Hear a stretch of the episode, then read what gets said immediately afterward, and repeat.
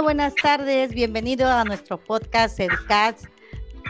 El tema que vamos a tratar el día de hoy es la didáctica y los OVA. Esto a raíz de que hoy en día y por el periodo de confinamiento que tuvimos por la pandemia del COVID-19, nosotros los docentes hemos tenido que adaptar las clases de manera tradicional a un entorno virtual. Y es aquí donde comenzamos a utilizar un nuevo término relativamente nuevo para nosotros, los migrantes digitales, que son los OVA, que son los objetos virtuales de aprendizaje y que nos ayudaron a mejorar la comprensión de los temas y contenidos de los planes y programas de estudio vigentes. El día de hoy me acompañan en este podcast compañeras Janet Díaz, Citlali González y Jessica Bertardinos. Hola muchachas, buenas tardes. Hola, hola, gracias Guadalupe. Gracias Guadalupe por esta presentación nos vamos directo con los conceptos que nos marcan estos grandes autores sobre la didáctica. Y dice que J. Mauer en 2001 nos comenta que es la, es la ciencia de la educación que estudia e interviene el proceso de enseñanza-aprendizaje con el fin de conseguir la formación intelectual del educando.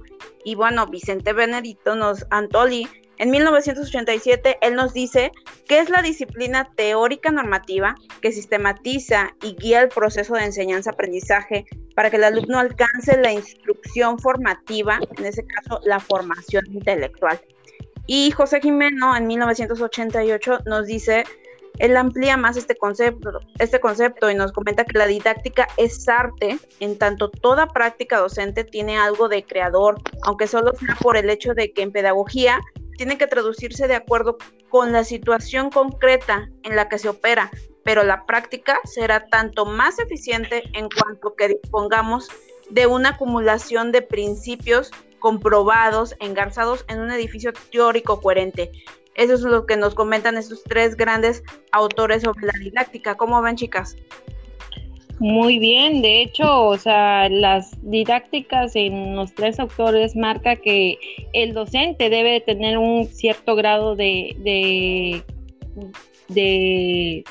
de, cualidades, ¿no?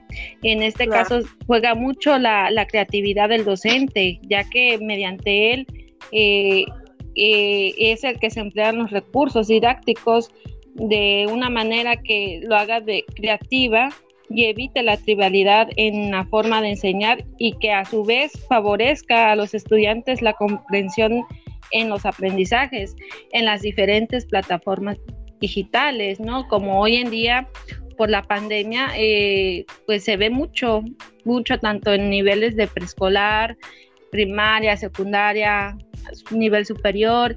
Entonces, este, ahorita eh, sí se está jugando un papel demasiado importante las plataformas digitales y sí, o sea, ambos, ah, los tres, perdón, eh, autores marcan que el docente se debe de ir innovando y adaptando a las nuevas tecnologías, ¿no?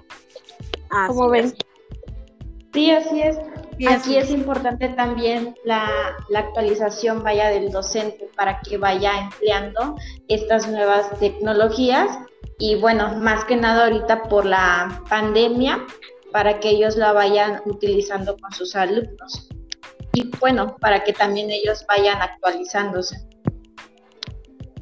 Así es. Y es muy importante. Ajá, Fíjense que nos falta también comentar de los componentes que nos dicen que estos tres grandes autores, ¿no? Que, por ejemplo, los ejes de la didáctica, la disciplina teórica, el proceso de enseñanza, aprendizaje, la instrucción formativa o formación intelectual. Eso lo comenta Vicente Benedito Antoli. Y Mayar comenta en 2001 que comprende de tres, tres actores, acciones, producción didáctica, y en esta enseña, instruye, comunica y hace aprender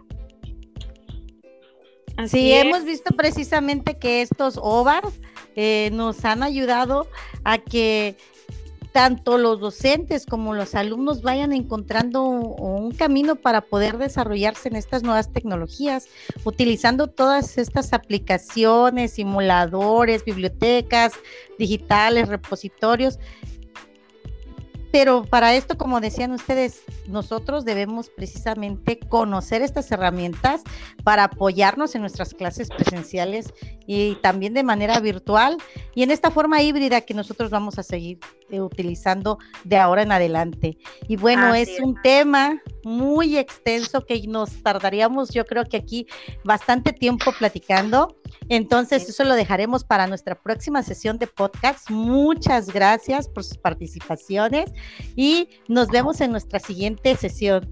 Hasta luego. Saludos, hasta luego. Hasta luego, gracias. Bye.